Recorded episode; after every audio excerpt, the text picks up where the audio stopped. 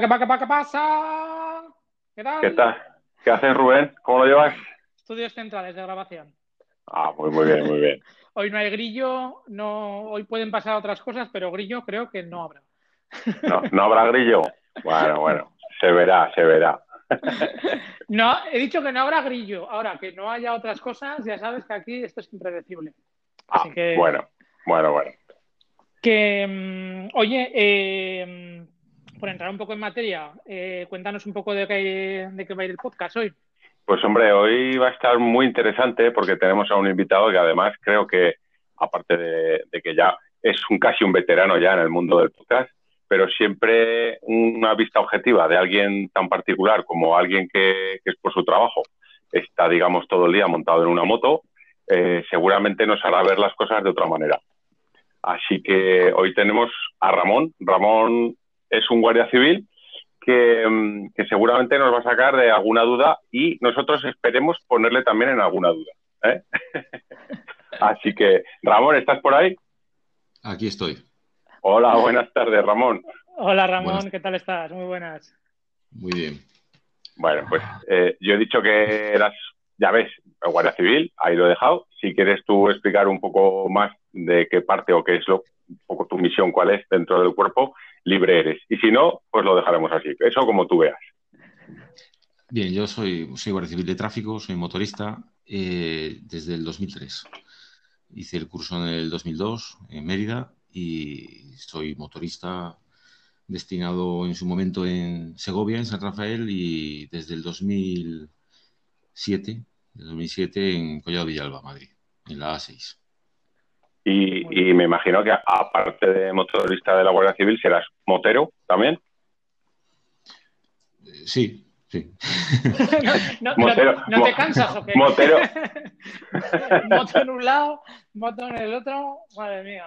Soy, soy menos motero de lo que me gustaría, ¿eh? La, la- Pues, la familia, la, determinadas complicaciones domésticas no me permiten ser todo lo motero que me gustaría ser. Bienvenido, al, eso- bienvenido, bienvenido al club.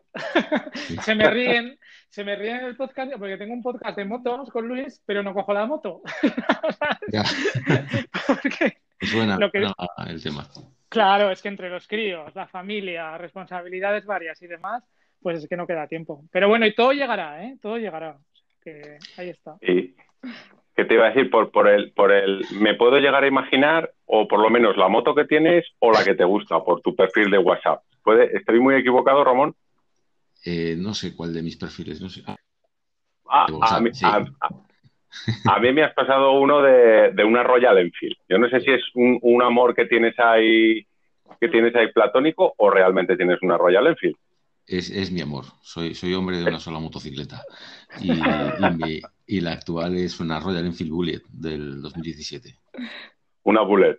Sí. Pues aquí, además, en el podcast tenemos en manos un proyecto, además, aparte de solidario, es o queremos involucrar a Royal Enfield con una Himalayan para dar la vuelta a España, pasándosela por diferentes personas y con un fin benéfico como es apoyar al, al teléfono de la esperanza para que se dé un poquito a conocer y oye, eh, así que mira, Royal Enfield em, compartimos ahí gustos moteros. Pues oye, ¿sabéis que han cerrado la tienda de Royal Enfield en Madrid? Me enteré ayer.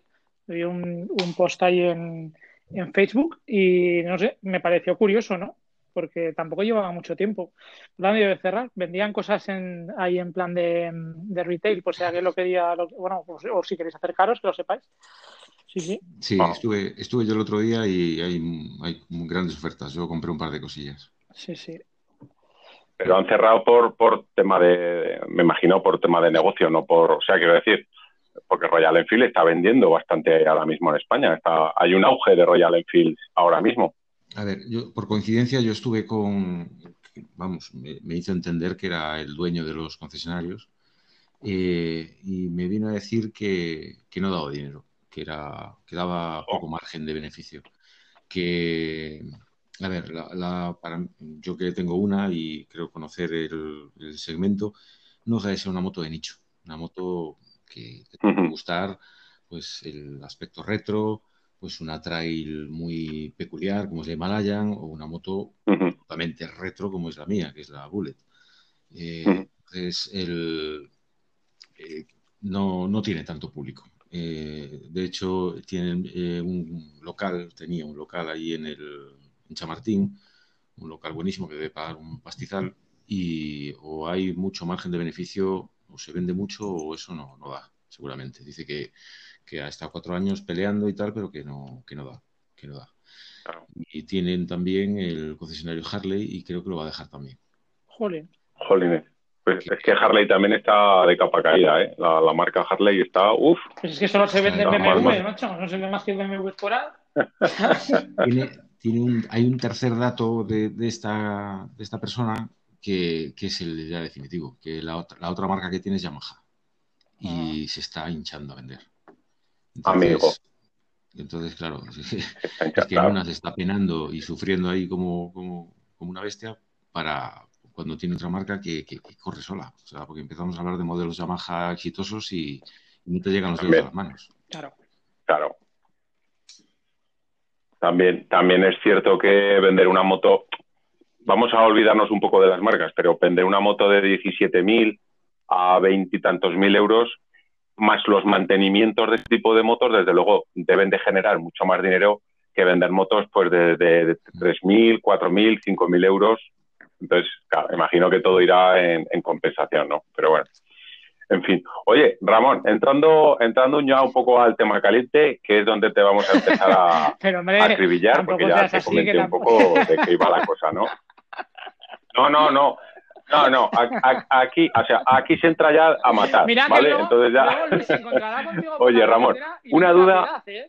O sea, que tú ten cuidado, ten cuidado con lo que haces. No, no, no, no.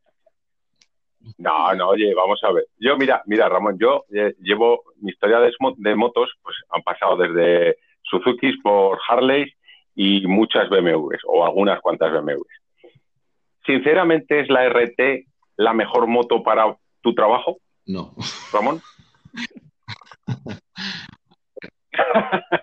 pues eh, a, a, eso es lo que eso es lo que quiero decir.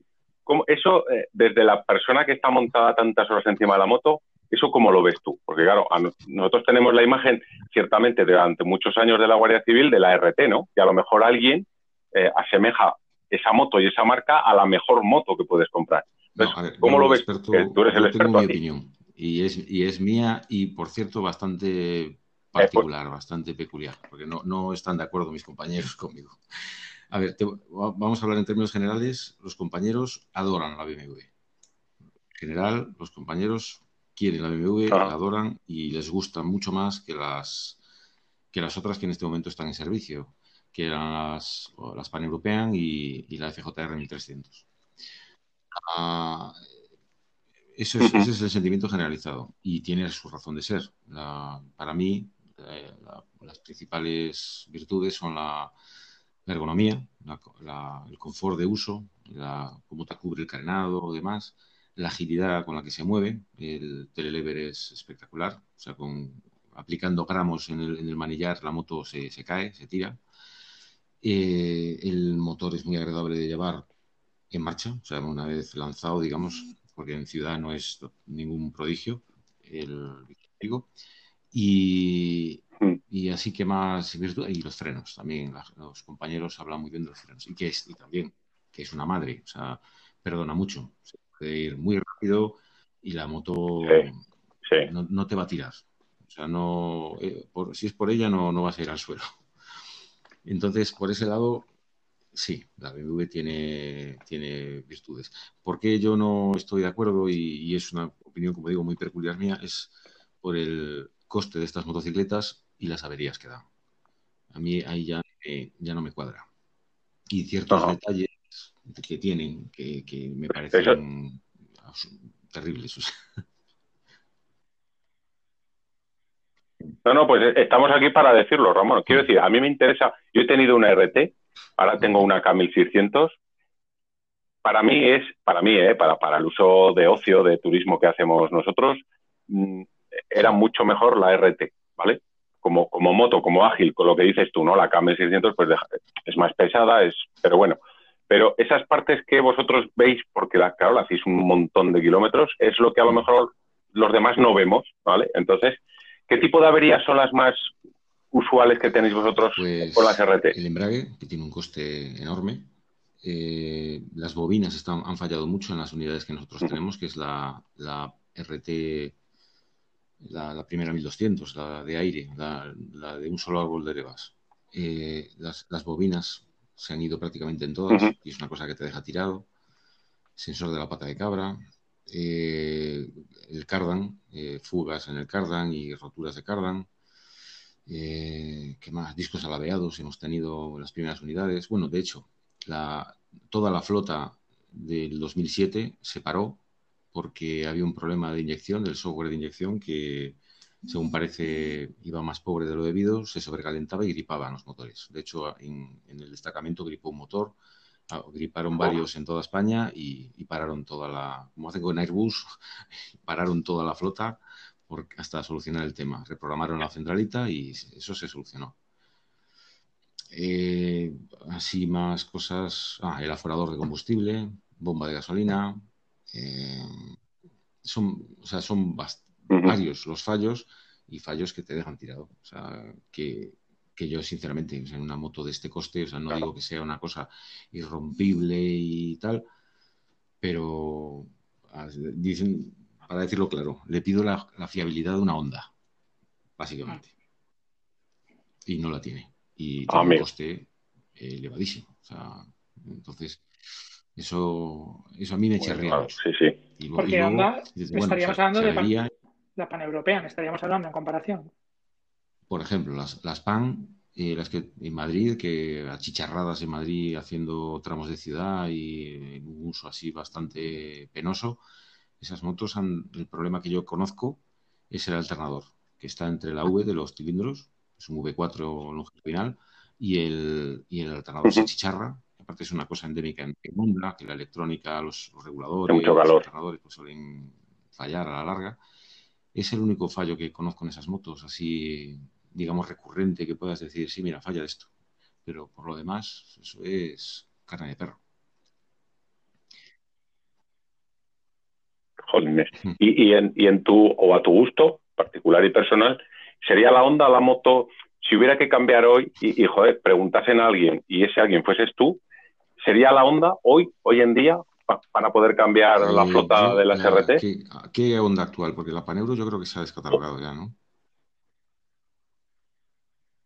Yo- es que está descatalogada, pero es que la, la que acabas de nombrar Sí. tú antes, que es lo que yo también he visto, la FJ, mm, tam- tampoco te creas tú que les queda mucho tiempo a esa moto, ¿eh? Yo, por lo que he entendido, queda poco tiempo.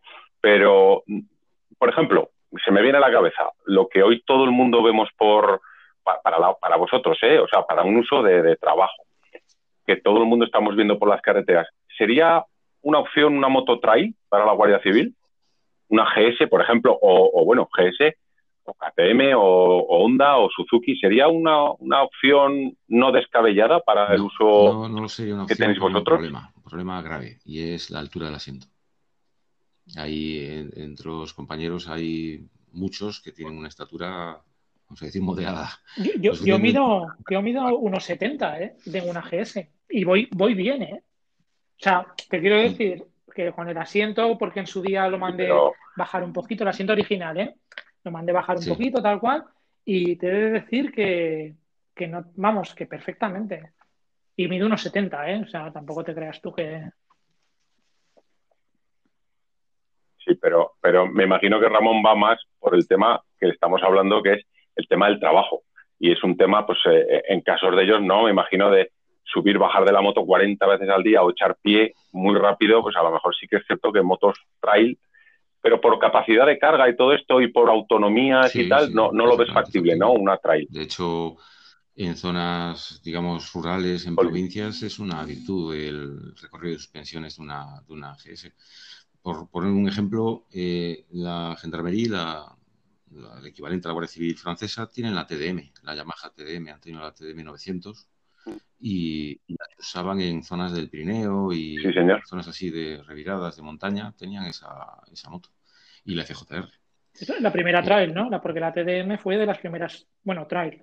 O más que Sí, llamarla una trail. trail asfáltica. Sí, eso es. y, es una, moto chulísima, es una moto que me gusta mucho. Pero el problema con las RT nuestras, por ejemplo, llegaron con el asiento original de serie y los cambiaron todos por, por el rebajado, por el que ofrece BMW rebajado. Que por cierto lo, lo padecí durante. hice la vuelta de España y, y eso se paga. yo, lo, yo, lo, mandé rebajar a Barcelona, ¿eh? me lo rebajó un tapicero y la verdad es que súper contento. Me puso visco y fue era el asiento original porque era una moto que es un modelo especial. Entonces, si te mm. ponía el asiento rebajado normal, era feo porque era negro y tal. Y me recomendaron modificarlo. Y la verdad es que súper contento. Y chicos, no sé si fueron, me invento, ¿eh? fue hace tiempo, pero 90 euros. O sea que tampoco estamos hablando de una cosa descabellada. No, esas. Sí, pero, pero, es que, pero es que el asiento ese rebajado, yo lo he visto, no lo he tenido nunca, pero es una auténtica tabla. De primeras, lo, que pasa con muchas motos, que de primeras dices, ah, pues no está mal. Cuando haces 100 kilómetros parece que estás sentado en el chasis. Pues este es lo, que pasa. este es un que de primeras bien, pero yo en cuanto pasa, paso una hora, hora y media, dos horas aproximadamente subido, ya, ya se hace notar. Y sinceramente no he probado el original, pero un asiento con el doble de mullido yo creo que se tiene que notar, se tiene que hacer notar. Y bueno, y si es el original es por algo, o sea, si es el que pues montan de serie es porque estará estudiado que sea el, más, más confortable.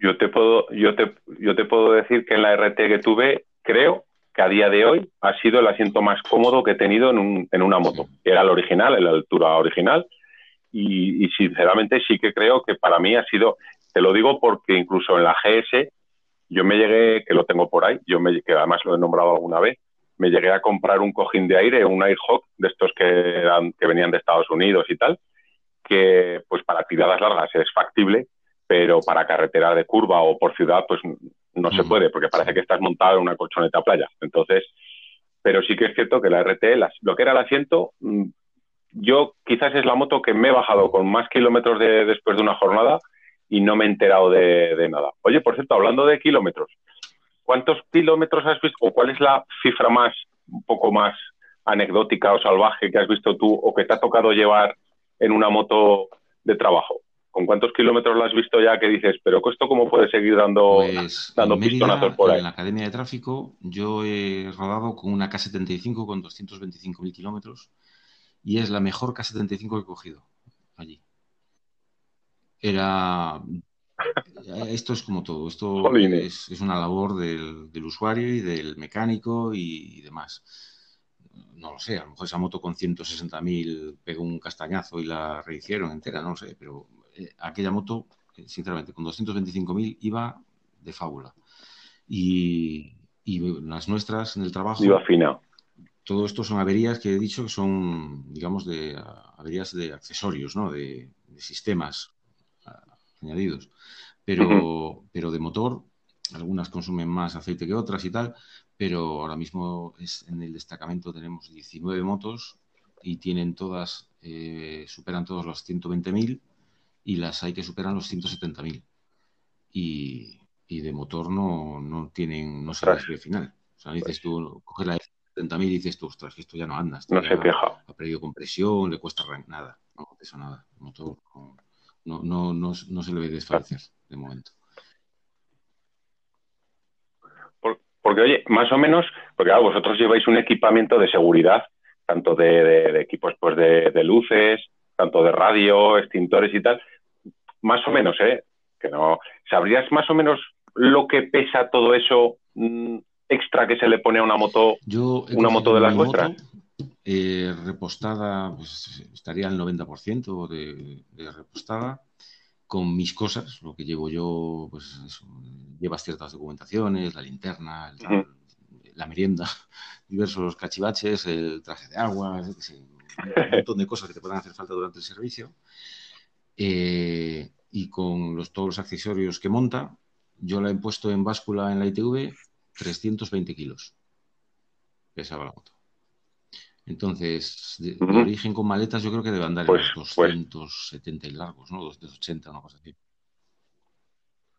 Por eso, por eso, por eso no se me hace, quiero decir, eh, son muchos kilos para llevar todo el día, pero yo pensaba que estaríais muchísimo más descabellado, porque quieras que no, lleváis un montón de equipación que además es tecnológica y son cosas que suelen pesar. Quiero decir, ninguno de nosotros llevamos sirenas o llevamos eh, emisoras de radio y cosas. Esto pesa, esto es más pesado que llevar cuatro calzoncillos y tres calcetines para un fin de semana. Sobre todo si los llevan rotos. Es, muy curioso, es muy curioso.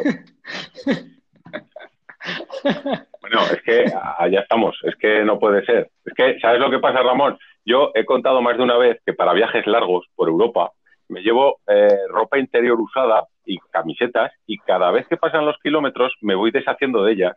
Con lo cual, a la vuelta a España voy mucho más ligero. Y aquí hay gente que no lo entiende, eso no lo entiende. es que eso no lo entiende. y me han crucificado por eso y no puede ser. En silencio, ¿eh? Sufría en silencio las hemorroides y no lo contaba. ya, ya, ya. Ya, ya, ya. Ay, Dios mío. Oye, el, y una, a, mí ya te dije que me interesaba mucho, el, sobre todo, el tema equipación, porque yo te lo voy a ser sincero, ¿eh? Eh a veces os veo y, y, chico, no sé si es que, joder, que no os dan ropa, no sé, quiero decir, yo la ropa que os veo a lo lejos, eh, eh, también tengo la, suerte, Ramón, de veros siempre de lejos, ¿eh? No me ha tocado nunca veros muy de cerca por, por cosas buenas o malas, ¿vale?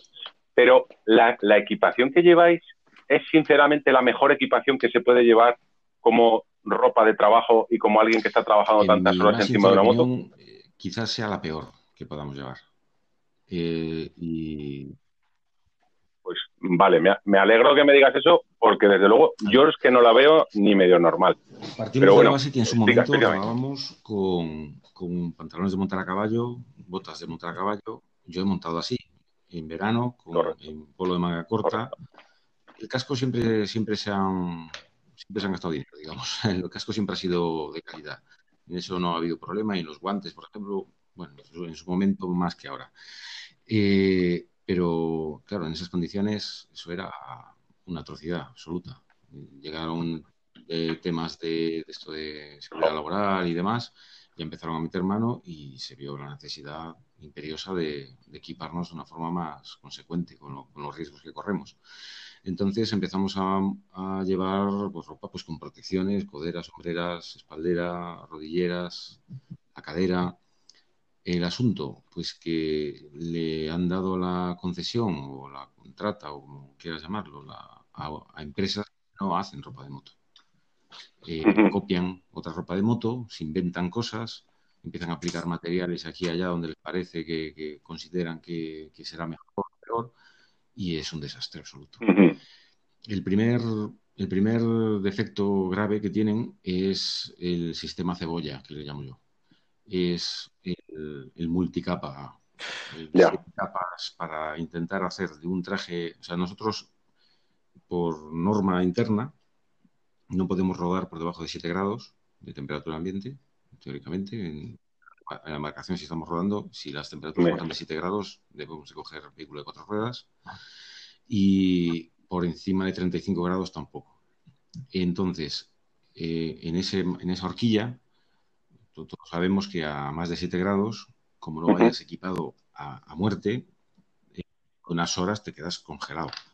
El frío. Pues resulta que llevamos la misma equipación que vas a usar en verano, que eh, es que tiene las dos caras malas. O sea, siempre va a haber un momento en el que vayas bien, pero cuando hace mucho frío es un traje que está perforado para verano. Perforaciones que no son suficientes para verano. no sé si me explico. Claro, claro. Entonces, sí, sí, totalmente, totalmente. frío, o sea, pasas frío, o sea, a ver, nosotros nos tenemos nuestros trucos y nos ponemos una capa y otra y una funda y una funda interna y otra no sé qué y otra no sé cuánto, pero digamos que estás haciendo uso de una prenda que no es propicia para ello, que tiene una rejilla que te está entrando corriente de aire por, en, los brazos, en el pecho, en, las piernas. Eh, y luego en verano eh, sí, tiene ventilaciones, pero no son suficientes. A, partir de 30 grados, como no vayas con una chaqueta de verano de estas que se ven a trasluz, te achicharras. entonces, se da el caso del famoso vídeo que, del que hablamos, pues que en algunas provincias con humedad y temperaturas muy altas, pues se ha llegado a una, un acuerdo interno. A mí me parece una, no lo entiendo. Tú, ah, creo que estamos hablando de un vídeo que ha corrido últimamente, que es este que, va con una moto que adelanta en línea continua y, y vienen dos, una pareja de la Guardia Civil que van en manga corta, ¿no? Y, y, casi, casi la gente, más que criticar al que adelanta en línea continua, mm, pone un poco sobre el sobre la, voz, ¿no? De, este, esta, gente va en manga corta. A mí me parece una aberración, ¿eh? Ir en manga corta y más trabajando, quiero decir, en ese aspecto, ostras, me parece muy lamentable de que no tengáis equipación. ¿eh? Eh, adecuada para, para ir en esas temperaturas. Entonces, se ha llegado a esta solución que es una solución absurda, porque se habla de que no debemos de pasar de 70 kilómetros por hora. Eh, a ver, me, das una Piaggio Liberty capada y vamos a 70 por ahí. O sea, eh, no, no es, o sea, no es, ah, y me da igual, a 70 kilómetros por hora te caes y, se achicharra, o sea, se... Sí, sí, al final te, te, quemas entero, o sea, si eso toca el sur a 70 con el asfalto, vamos. Yo, he visto, yo he visto cuando, cuando todavía se, se rodaba así, yo he visto compañeros caerse con una mancha de gasoil en una de una incorporación de autopista que vas a 40, 50 y demás, y vamos, quedar como un Sí, sí, despellejados. Despellejados, claro. No, no, no. Pues es que es un tema que, es un tema que, ya te digo, os, os veo, bueno, os veo yo y se ve todo el mundo, que para eso estás ahí, para que se os vea, ¿no? Pero mi pregunta es, entonces, digamos que la marca de que os equipa no es una marca, digamos, de renombre, ya no te voy a decir la primera marca, pero no es una marca de renombre en el mundo de las motos, sino es un fabricante, pues bueno, que adapta como puede o como quiere la equipación, ¿no? Y, y, protecciones rígidas y todo eso, sí, sí, lleva, ¿lleváis o no? Bueno, es un FOAM, es una, una protección flexible y demás, pero sí. un cierto grosor, bueno. Ajá. Porque sí, ya, ya, por lo que me estás contando ya me imagino cómo son, eh, lamentables. Eh, yo voy al hecho de que yo, por ejemplo, en mi uso particular, eh, llevo airbag, ¿vale? Llevo uno airbag de estos que se, no son de estos que llevan centralita, pero son de los que se enganchan a la moto. ¿Por qué la Guardia Civil de Tráfico no lleva airbag? Me vas a decir tú que la culpa no es tuya, evidentemente, pero mm, ¿a quién no le ha dado en la bombilla en la cabeza decir, esta gente necesitaría un airbag? No sé, ¿cómo lo ves tú el tema del airbag? Primero, en el mundo de la moto y segundo, aplicado a vuestro trabajo. Es un tema de que vale X cada unidad y que somos Evidente. 2.000 y, y que no han decidido hacer esa inversión. No es otra cosa. Sí, pero, pero bueno, eh, en eso estamos de acuerdo. Aquí todo va a funcionar y más en un trabajo de, digamos, dependiendo del Estado, todo depende del, del, del dinero. Pero ¿Tú lo verías un punto a favor, un punto que ni fu ni fa o algo negativo a la hora de, trabajar con un airbag? O sea, sin lugar a dudas. O sea, no, vamos, sin, ninguna duda. Yo lo veo positivo, sí, sí. La policía, o sea, la gendarmería francesa lo lleva, las policías, la policía local en Madrid lo lleva y sí. Ah, lo lleva la local de Madrid. Ah, mira, no, nosotros aquí en Zaragoza yo no he visto, ¿eh? En policía local eh, también van muy mal equipada. yo hablo, hablo, siempre de la gente que va encima de la moto, ¿vale? Va muy mal equipada. O sea, yo creo que llevan la misma equipación que cuando se montan en el coche. No creo que lleven algo especial. Hace, hace un poco también. servicios de, escoltas y hacen algunos servicios que tienen, de hecho, tienen pan-european y tienen y bueno, van, van fuerte y, si no me equivoco debe haber varias secciones y, esos concretamente sí llevan, sí llevan Quizás yo no me muevo mucho por Madrid Centro, pero yo les he visto con scooters y con las SR2 y medio en su momento y tal. A lo mejor esas, ese tipo de los policías que andan en ese tipo de motos quizás no lo lleven, pero las que van en las grandes sí, sí, los he visto con ellos puestos. Y, oye, ¿y qué pasaría si tú te pones un airbag para trabajar? Sí, porque es una. Sería un problema, claro. de uniformidad y nosotros tenemos que ir uniformados. Tenemos que llevar, no podemos llevar encima de la prenda de ropa nada raro. No, no puedes llevar nada. Y, yo también uso chalecos calefactables para el invierno, porque somos de Zaragoza, y entonces lo de los 7 grados que me acabas de decir, pues para mí es una temperatura que empieza a, gustarme, más que los 20 y los 30. y sí, hombre, a ver, no, no, no nos vamos de la cabeza. Quiero decir, por debajo de esa temperatura, nosotros que subimos mucho al Pirineo, evidentemente no se sube. Están las carreteras heladas y no. Pero 7 grados, si me das a elegir entre 7 y 30, yo me quedo con 7. O si me das a elegir entre 7 y 29 o 27, me quedo con 7. Porque se va mejor cuando va a estar equipado. Entonces, la pregunta que te hago es, yo uso chaleco calefactable, que de los chinos, que vale 20 y pocos euros, y chaleco refrigerante. ¿Se podría adaptar también a vosotros, quiero decir? Porque en invierno, 5 o 6 horas tirado por la carretera con un chaleco calefactable se pasa muy bien. Y un chaleco refrigerante, eso sí, si estás en marcha también joder, esas pequeñas cosas, esas pequeñas cosas vosotros no tenéis la opción de, poder usarlas, aunque sea a título personal, debajo de la ropa ni nada. O... Eh, nosotros tampoco podemos rodar eh, de noche.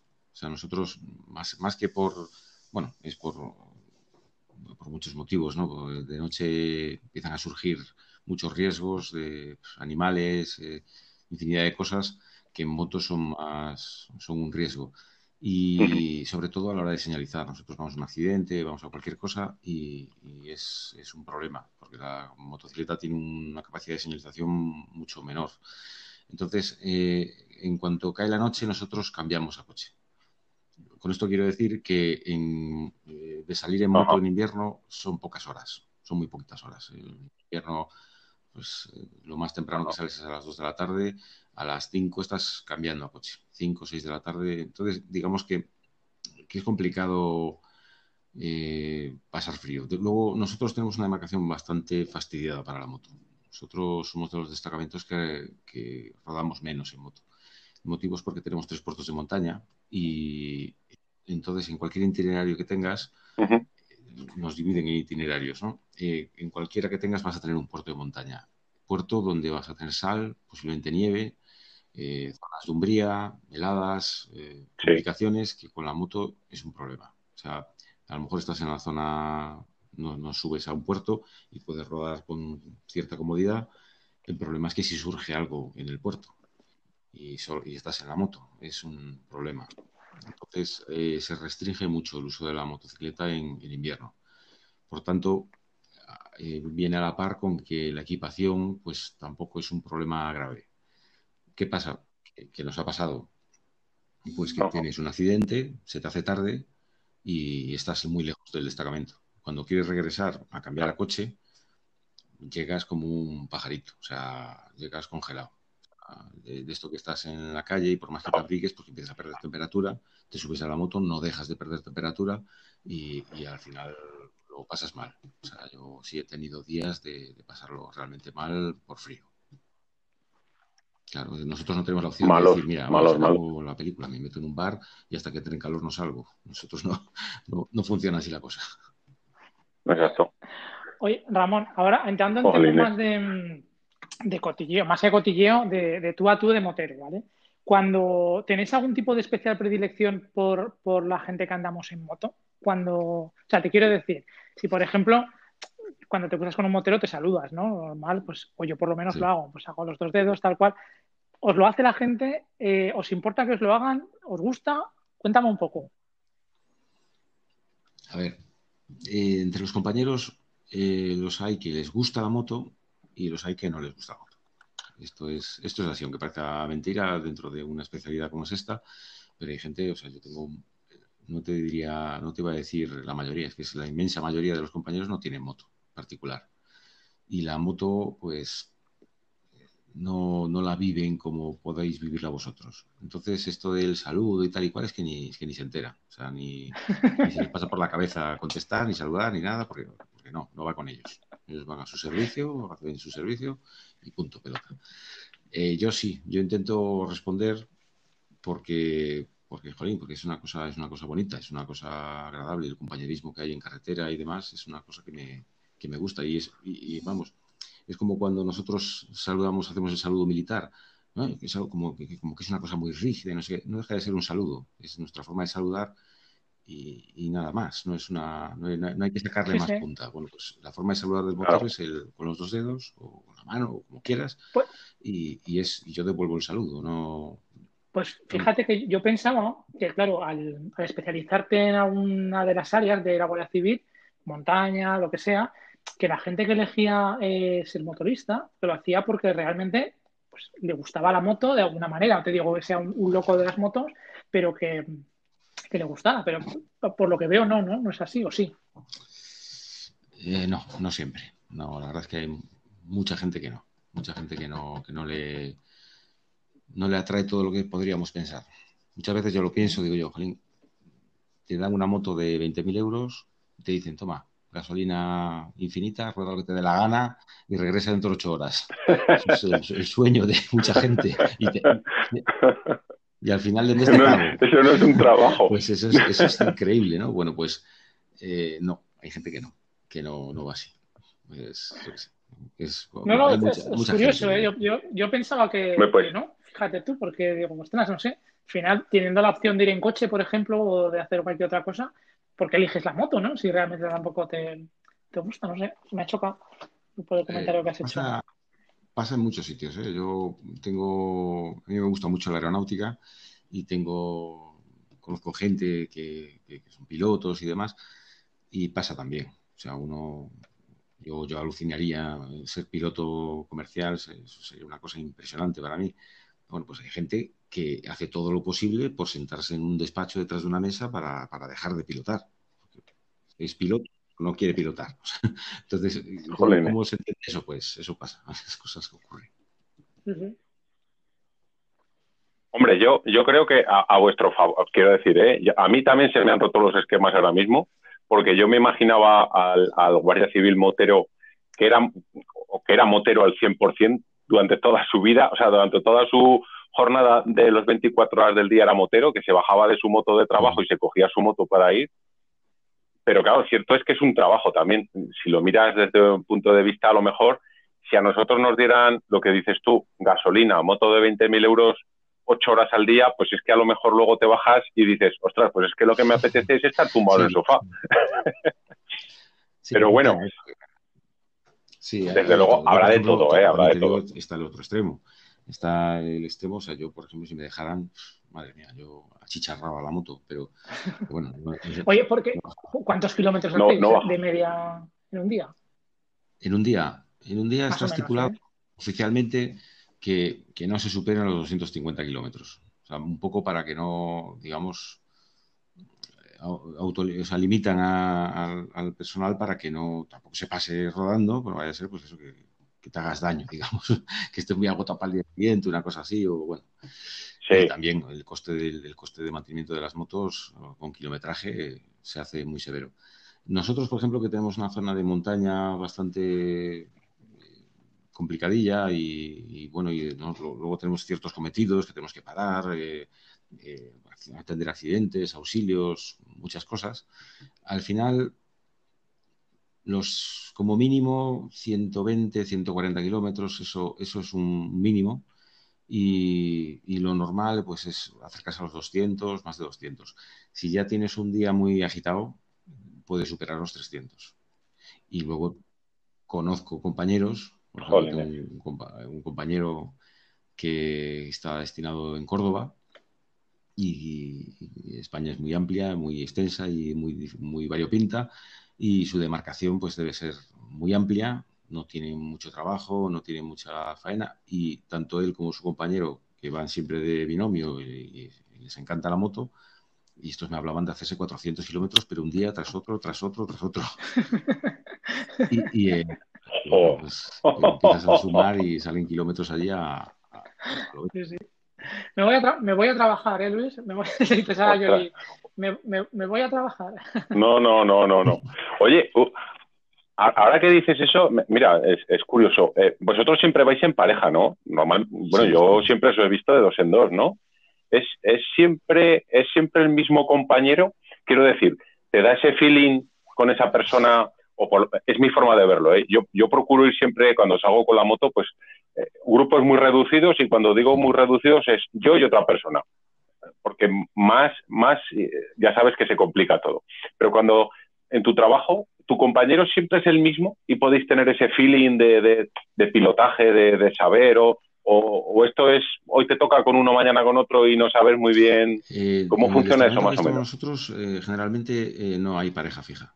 en algunos casos, compañeros que quieren que quieren montar en moto porque quieren sumar kilómetros, por ejemplo, para, para intentar ir a la Vuelta Ciclista España, que piden un kilometraje mínimo. El, el, pues piden en la oficina que a ser posible que les pongan siempre juntos y demás. Pero por norma general, no. O sea, yo ayer salí con un compañero, mañana salgo con otro, pasado con otro. O sea, no. Entonces varía por completo. te tienes que hacer a, a, cada compañero. Unas veces, unas veces esto, esto va por antigüedad. El, que el más antiguo o de mayor graduación va adelante y digamos que marca el ritmo. Marca el ritmo siempre y cuando el otro le siga, claro. O sea, esto es... Claro, quiero decir, a fin de cuentas, a fin de cuentas, eh, estamos hablando ahora mismo con un guardia civil, pero eh, a fin de cuentas, y, o sea, somos todos personas y todos tenemos un ritmo, que no por ser guardia civil, me imagino que todos no vais a ser ni Rosis ni Márquez. Habrá alguno que, pues, evidentemente, me imagino que hacéis algún cursillo, ¿no? De, conducción evasiva o conducción un poco al límite, me imagino que os darán cursillos de, mejora o, o, a lo mejor estoy metiendo la pata y no os dan ningún cursillo. ¿Te actualizaciones o, o, al curso de tráfico en sí? No, no, yo me refiero, por ejemplo, tú, tú ahora ya llevas un tiempo trabajando y tenéis la opción, o os dan la opción de hacer cursos de mejora de conducción o no de, no de, sí, o sea, eso sí que existe dentro del destacamento, o sea, es posible hacerlo. nosotros eh, nos ofrece la DGT unos cursos de conducción segura que y podemos optar a ellos. Yo, por ejemplo, he ido a hacer tres cursos, pero he ido a hacer tres cursos y en uno de ellos me acompañó, o sea, y yo qué sé, a lo mejor optan a ellos el 5% o el 10% del destacamento, como mucho, no, no más. No, no hay. Jolines. Pero no, pero quiero decir, no optan porque mm, no hay suficiente cursos para la gente o porque no tienen. Es que a mí me parece que sería Claro, o, por economía, quieres decir que no, no hay suficiente para gente para hacer este tipo de cursos. Es, una cosa bastante compleja. Y sobre todo cuando estás trabajando con persona, con personal de una edad determinada. Aquí en, la moto es, prueba y error. O sea, aquí el, que cometer un error puede significar caerse, caerse puede significar hacerse daño y ser baja para el servicio. Es duro. Ningún jefe quiere que un tener bajas en el destacamento. tampoco quiere nadie responsabilidades sobre que, mira, le, he mandado a hacer este ejercicio, se ha caído, se ha roto el tobillo. Eh, entonces, una cosa es en, Mérida, cuando estás sacando el curso de tráfico, que digamos fuerza la máquina y, hay una criba y al, que, al que no hace los ejercicios que se le solicitan, pues se le va puntuando, se le va evaluando y, y se le echa, literalmente. Pero ya cuando ya tienes el grado de motorista y ya estás trabajando y demás, son muy reticentes a forzar la máquina. Eh, entonces, de hecho, lo han hecho en, cuando he hecho cursos de reciclaje, que se hacen mucho menos de lo debido. Todo esto es simple problemas de, costes. Pues nos han hecho un pequeño, pequeño cursito de reciclaje de tal, pero eran los mismos monitores que insistían, no, no os caigáis, ¿no? que tranquilos, ¿eh? vosotros tal, si veis, si lo veis complicado, no, tal, o sea, un poquito un poquito blando. Sí, sí, es, es, cuidan, cuidan mucho la herramienta y en este caso la herramienta pues sois vosotros, aparte de la moto evidentemente sois vosotros, ¿no? Y eh, si se rompe la herramienta pues eh, el trabajo falla, eso es como en cualquier trabajo, ¿eh? también te digo, pero cierto es que, es delicado. Jolines, pues vaya, pues yo me imaginaba o, que, o, tenía la sensación de que a lo mejor sí que, porque cuando tú dices cursos de seguridad, o sea, de mm, cursos de conducción segura, Mm, ¿es conducción segura, o sea, para protegerte a ti mismo? ¿O son cursos de conducción al límite? Porque claro, me imagino que si te tenéis una llamada, algo muy grave, me imagino que no iréis a 80, 90, 100 kilómetros por hora cuando se os pilla un poco lejos, ¿no? Me imagino que iréis con la urgencia que se merece, ¿no? Pero eso también es asumir muchos riesgos, ¿no? A la hora de prestar el servicio. Y hay muchas hay muchas variaciones al respecto. el, digamos, los riesgos a correr por cada uno los tiene que sopesar cada uno. Y, esto es, un, es, un, tema muy delicado. Es un tema muy delicado porque yo, un compañero pues que, no, que a partir de cierta velocidad no se siente seguro sobre la moto, no soy yo nadie ni ningún jefe quien para obligarle diciendo no mira esa moto puede ir a tanta velocidad puedes ir a esa velocidad no eso va a ser muy complicado de, responder en caso de un accidente de cualquier cosa es que eso ya te pasa a nivel particular, ¿no? Cuando vas a lo mejor en un grupo, no te digo un grupo de 20 personas, un grupo de 3, 4 personas, que siempre hay alguien que tira más, alguien que tira menos, y tú tienes a lo mejor unas responsabilidades en tu casa, ¿no? Tienes unos hijos, una familia, un tal, y no te apetece estar sufriendo, o depende de qué riesgos, y pues no lo haces ya a nivel particular, pero a nivel empresa, como es el caso, pues aún es más, ¿no? Es decir, porque narices me tengo que estar jugando yo el tipo, ¿no? Si no sé pilotar o no quiero pilotar a estas velocidades o asumir esto, este, este tipo de riesgos, ¿no? Que pues, es normal. Eh, ese es un ejemplo muy bueno, es una, comparativa muy buena. O sea, uno se mete en una, en una de estos, eh, un grupo que vas, vas, a hacer un viaje, pues como, se, escucha mucho, pues vamos a hacer los Alpes y tal, y van en grupo y con un monitor y tal y cual, que les guía y toda esta historia. Y el guía se pone a saco pues va a haber alguien que se quede atrás. Y ni el monitor es quien, ni, sería lógico ni razonable que esa persona, si no tiene nivel eh, o no se siente segura, obligarle a ir tronado, digamos. yo lo tengo claro, ¿eh? yo lo tengo clarísimo. O sea, yo cuando se da el caso este, que normalmente suelo ser yo porque voy más despacio, porque ya desde hace mucho tiempo me gusta ir despacio. Aparte, por lo que te digo, pues tienes familia, tienes hijos, tienes tal, y no te apetece estar haciendo depende de qué tonterías. Oye, yo me pongo el último, digo, ya llegaréis. Pero claro, en el tema laboral es distinto, porque al final dices, bueno, claro, es que mm, me pueden obligar, no me pueden obligar. Claro. Mm. Es un trabajo. No, es un trabajo tampoco. Eh, tampoco es que tenemos la, idea de la Guardia Civil, pero yo soy mecánico y yo también eh, sé riesgos que hay en, mi jornada laboral y, lo primero que, es, que sabes evaluar eh, hasta dónde puedes hacer y luego mm, dices, bueno, eh, esto no me corresponde, tampoco me pagan por ello, por jugarme la vida constantemente. Y vosotros os la jugáis en la carretera simplemente por salir, porque hay gravilla, hay aceite, hay despistados por todos lados. Entonces, hubo aquí un, está claro. un fallecido del cuerpo, ¿no?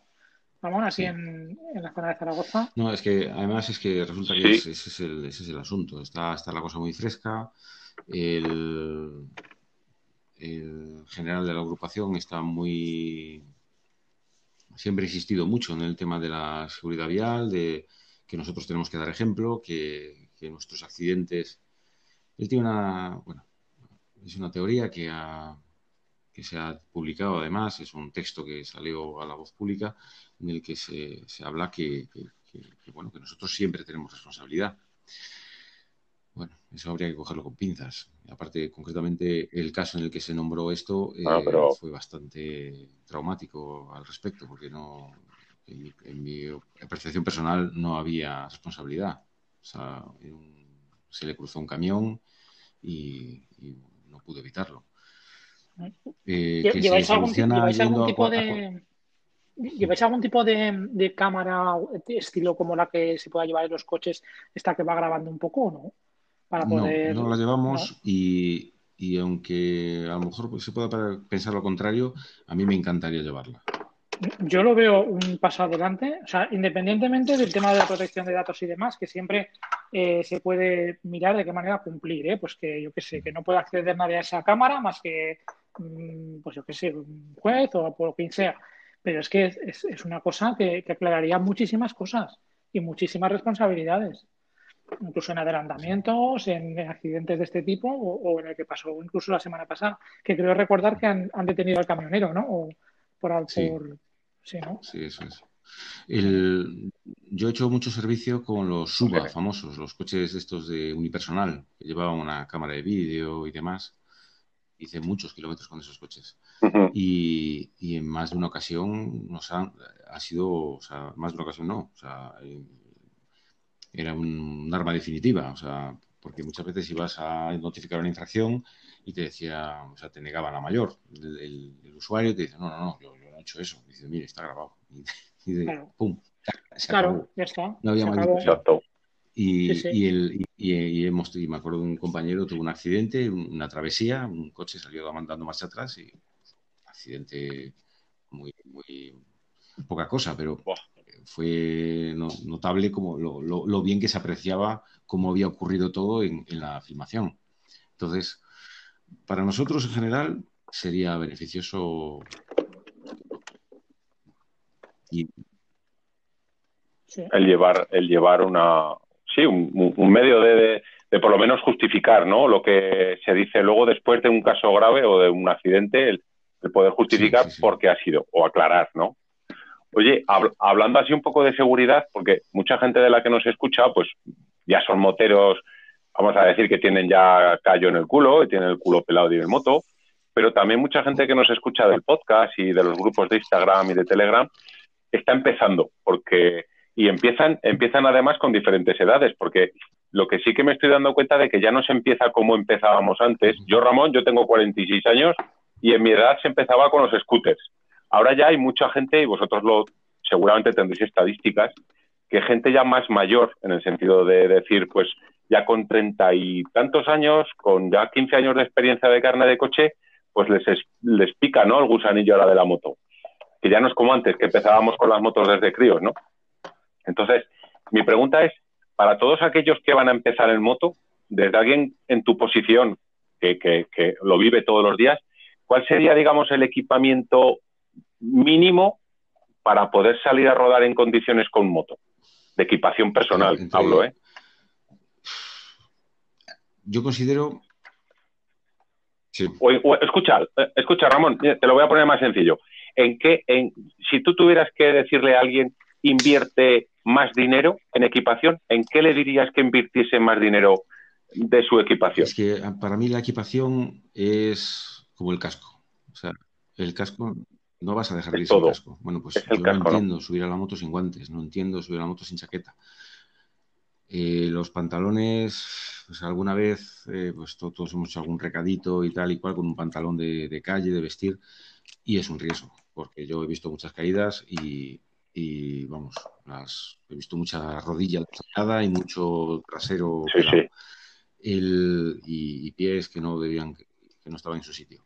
Entonces, el, el, para mí, el, para mí todo, para mí todo. O sea, cuando te vas a, a la playa llevas unas chancletas y cuando vas en moto llevas botas. Cuando te vas de cena llevas un pantalón de, de pinzas y cuando vas en moto llevas de Kevlar o de, o de cordura o de cuero o de cualquier cosa que, que, te proteja, cuando menos un mínimo. Un mínimo, es que es, que es muy triste ver eso, ver, ver o sea, yo eh, recuerdo una caída un día, pues el, iba una pareja en moto y tal, bueno, fueron al suelo y llevaban una chaqueta, una chaqueta sencilla, una chaqueta de cordura normalita y corriente, eh, guantes, casco, tal.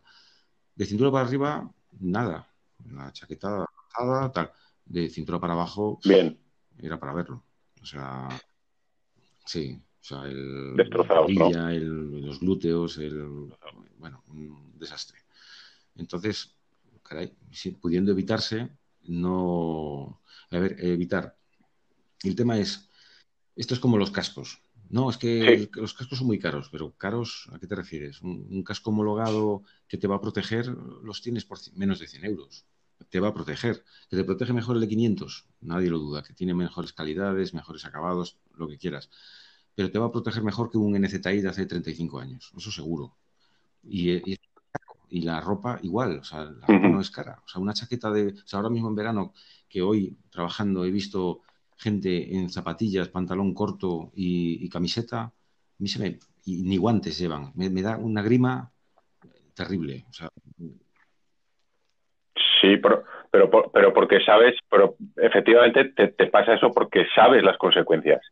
Claro, el, el digamos el resto no somos tan, tan conscientes de, de, ese, o sea, de lo que pasa en el después, ¿no? Después del ruido y del golpe y del arrastrón, afortunadamente no somos conscientes, pero claro, a lo mejor alguien que lo ha vivido o que lo vive es el, más.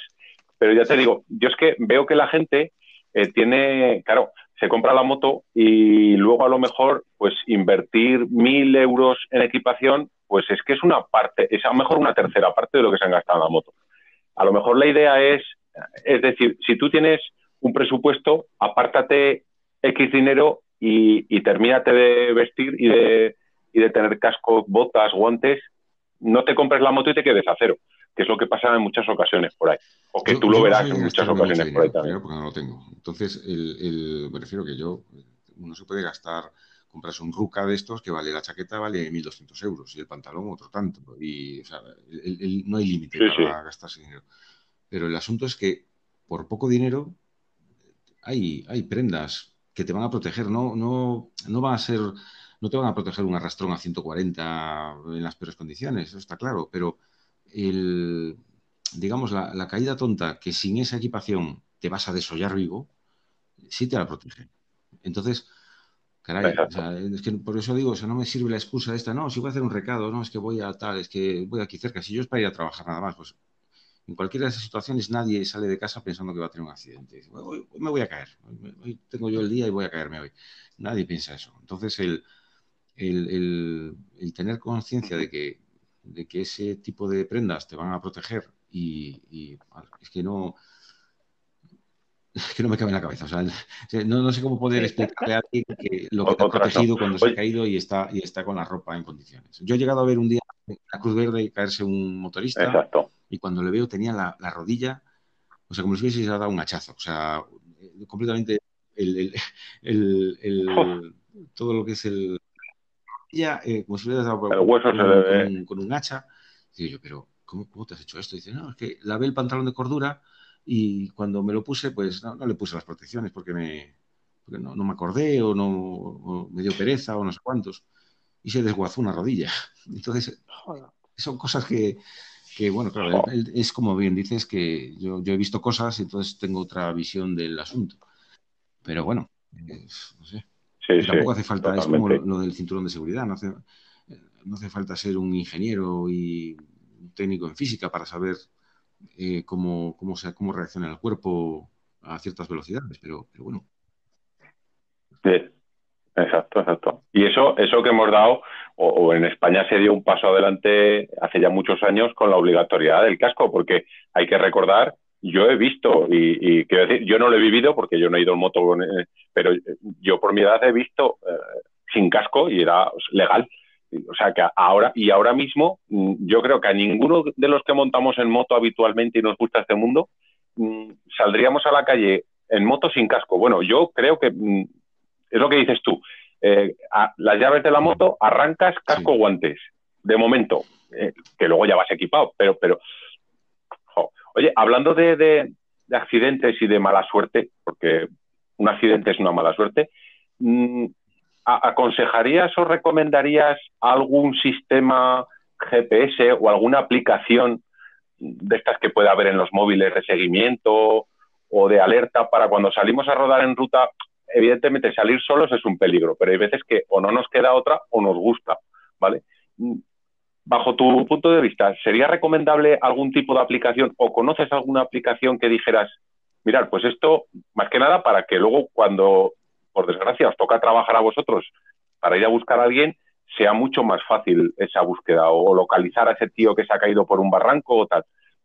¿Conoces eh, algo de esto? ¿Sabes algo de esto? El viernes me voy a Vigo, desde Madrid y voy a ir solo. Y, y, el, yo lo que pienso hacer es el seguimiento de Maps, de Google Maps, o sea, activar el seguimiento. No, Correcto. O sea, es una cosa que considero básica. El, o sea, básica no, creo que, que, gracias a Dios tenemos ahora, disponemos de, este, de esta tecnología y, y, vamos a aprovecharnos de ella. Es, es, una cosa, porque ha pasado. O sea, recientemente salió en, Twitter o en Instagram, no sé dónde fue, que se hizo, se hizo viral, digamos, que, un motorista que iba de no sé dónde a no sé dónde y no había llegado. Y, estaba todo el mundo alterado y demás, y luego, bueno, apareció. Y, al final la respuesta, la gente preguntaba, bueno, pero, este tío, ¿cómo, cómo, no, ¿cómo no se le ha podido localizar de otra manera? Y es que se, le había, se había quedado sin batería o no sé qué había pasado. Pero bueno, una chorrada, una chorrada muy gorda. Sí, claro. Y evitable por completo. Y, es innecesario. O sea, ahora mismo yo activo el seguimiento. No se trata de que mis familiares tengan que estar viéndome minuto a minuto por dónde voy, ni si he parado o dejado de parar. Ya me ocupo yo de decir, oye, mira, estoy tomando café aquí o allá o lo que sea. Pero, pero es una herramienta muy, muy útil. Que sí conozco que hay aplicaciones en las que si, si, te detienes de forma brusca o no sé cuántos y tal, pues manda una alerta y las cosas Yo creo que he instalado alguna, pero no, ahora mismo no, recuerdo. No sé si quizás me podáis ayudar vosotros y no, estaría de más que yo la... Hay una que se llama Life 360 que, que, está bastante bien. Además, la, la, de tiene como de pago y gratuita. Y en la gratuita ya tienes bastantes, bastantes funciones. Bastantes. Live 360. Incluso bien para el día de mañana, para los críos y demás, si quieres tener un poco de control de qué hacen, qué no hacen, bajo darles una colleja si quita la localización, claro. Si quitas la localización del móvil, pues sabes que te quedas sin móvil y te llevas una colleja. Pero, con el plan básico, que es gratis, eh, creo que ya hasta dos podéis saber dónde, dónde estáis. Y te mide eso que dices tú de que cuando va conduciendo, eh, cuando hay una deceleración rápida y puede pensar que es un accidente y estas cosas. Yo tengo, yo tengo en concreto que además en el grupo de, Telegram nuestro lo, hicimos una pequeña compra, tres o cuatro personas, es un de los chinos hablo, ¿eh? pero me ha sorprendido para bien. Es, para que te hagas una idea, es como el tamaño de una power bank un poquito gorda, todas más o menos y visualizamos pues un paquete de tabaco, por ahí por ahí andaría.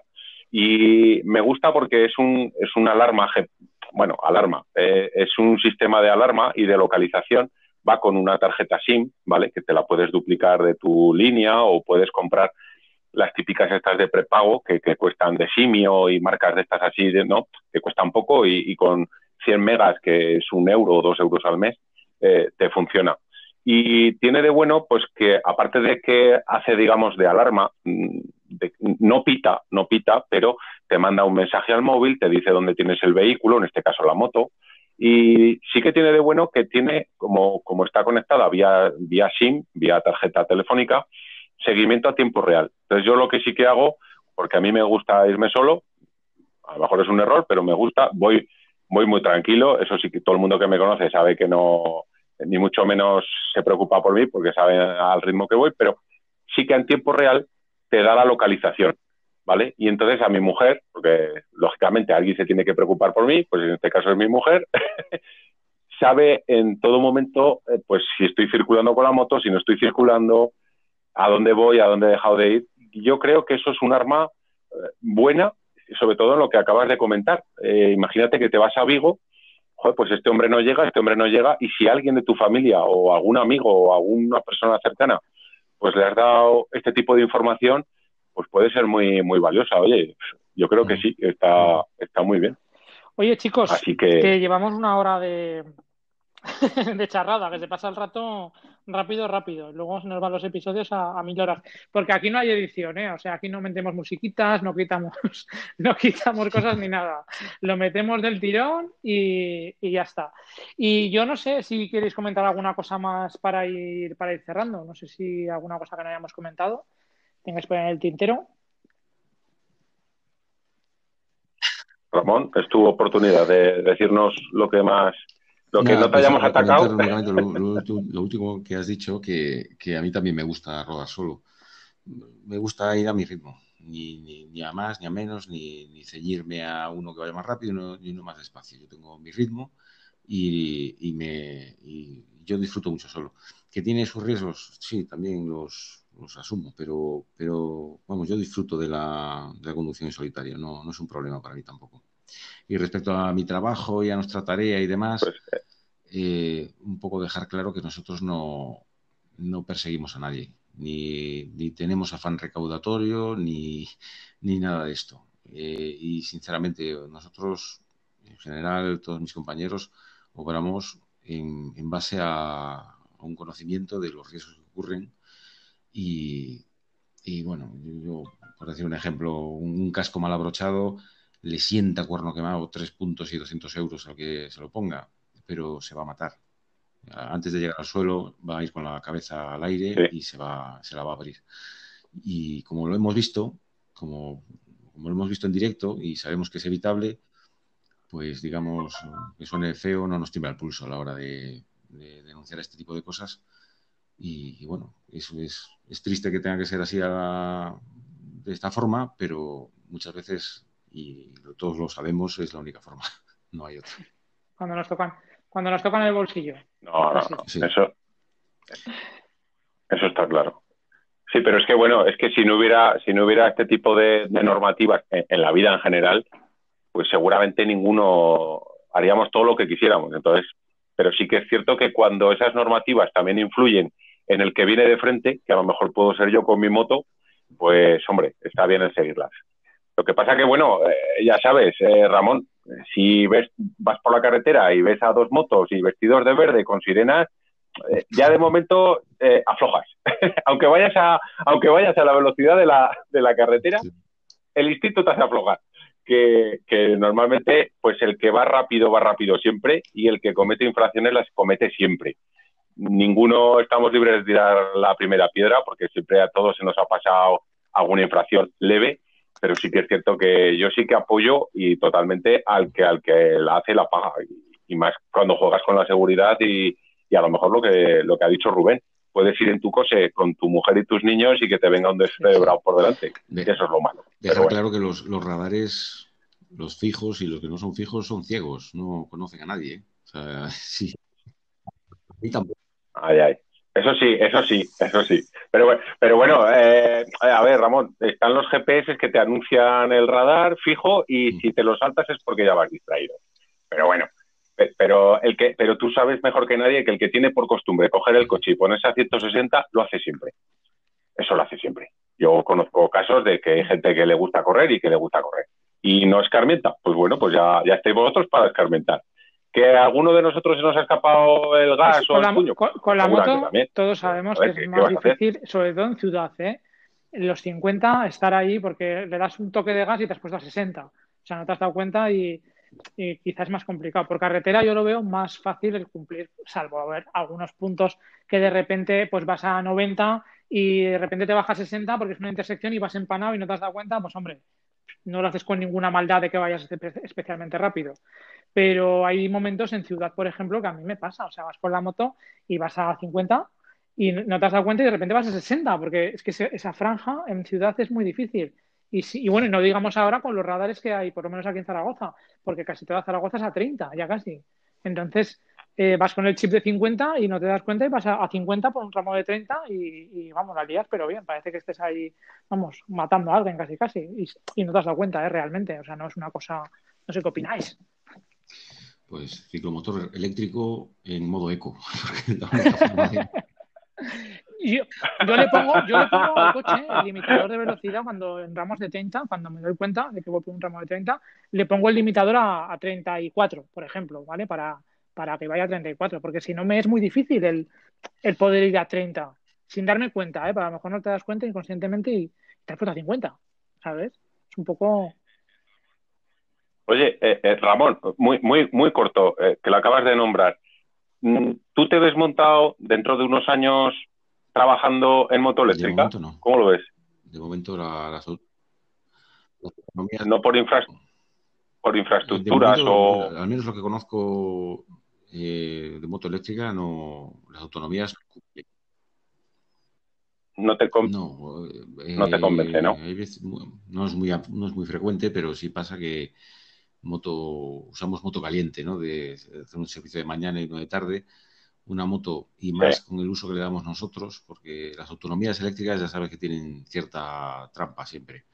Y eh, el, sobre todo la alta velocidad les hace muchísimo daño y yo no conozco ninguna moto eléctrica que haga 400 kilómetros. Entonces, eh, por, ahora, por ahora, ninguna, Las cero serán las que más saquen y no creo que lleguen a 400 todavía, ni de lejos. Y luego el tiempo que tardan en cargar y demás. Un poco complicado.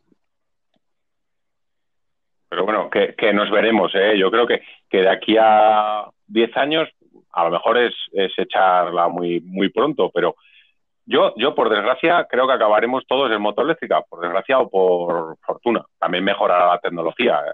y entonces ya a lo mejor nos olvidamos de correr y solo nos dedicamos a acelerar, porque esos bichos aceleran que no veas. Pero bueno, que, de momento, hombre, pero, pero para, yo siempre lo creo que lo sería factible para un uso, hablando en vuestro caso de, de Guardia Civil o Policía Local, a lo mejor sí que para un uso urbano-urbano estaría bien invertir en, en, en motos eléctricas, poco ruido, nada de contaminación, no sé, yo eso sí que lo vería. Ahora, otro tema es lo que tú comentas, ¿eh?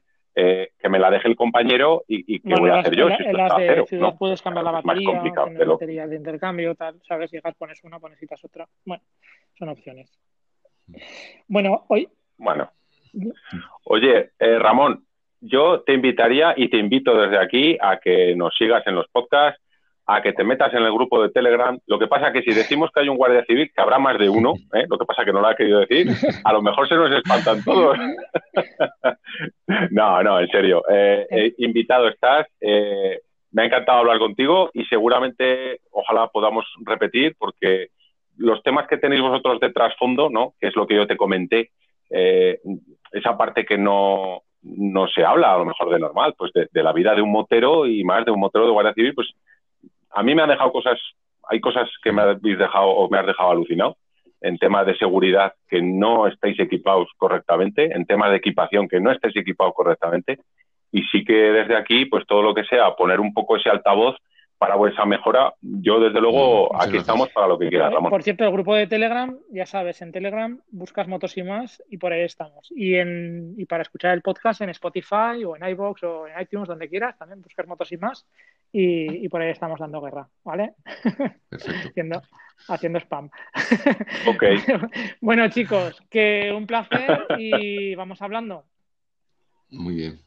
Un abrazo, chao. Muy bien. Un saludo. Venga, pues oye, un saludo. Hasta luego.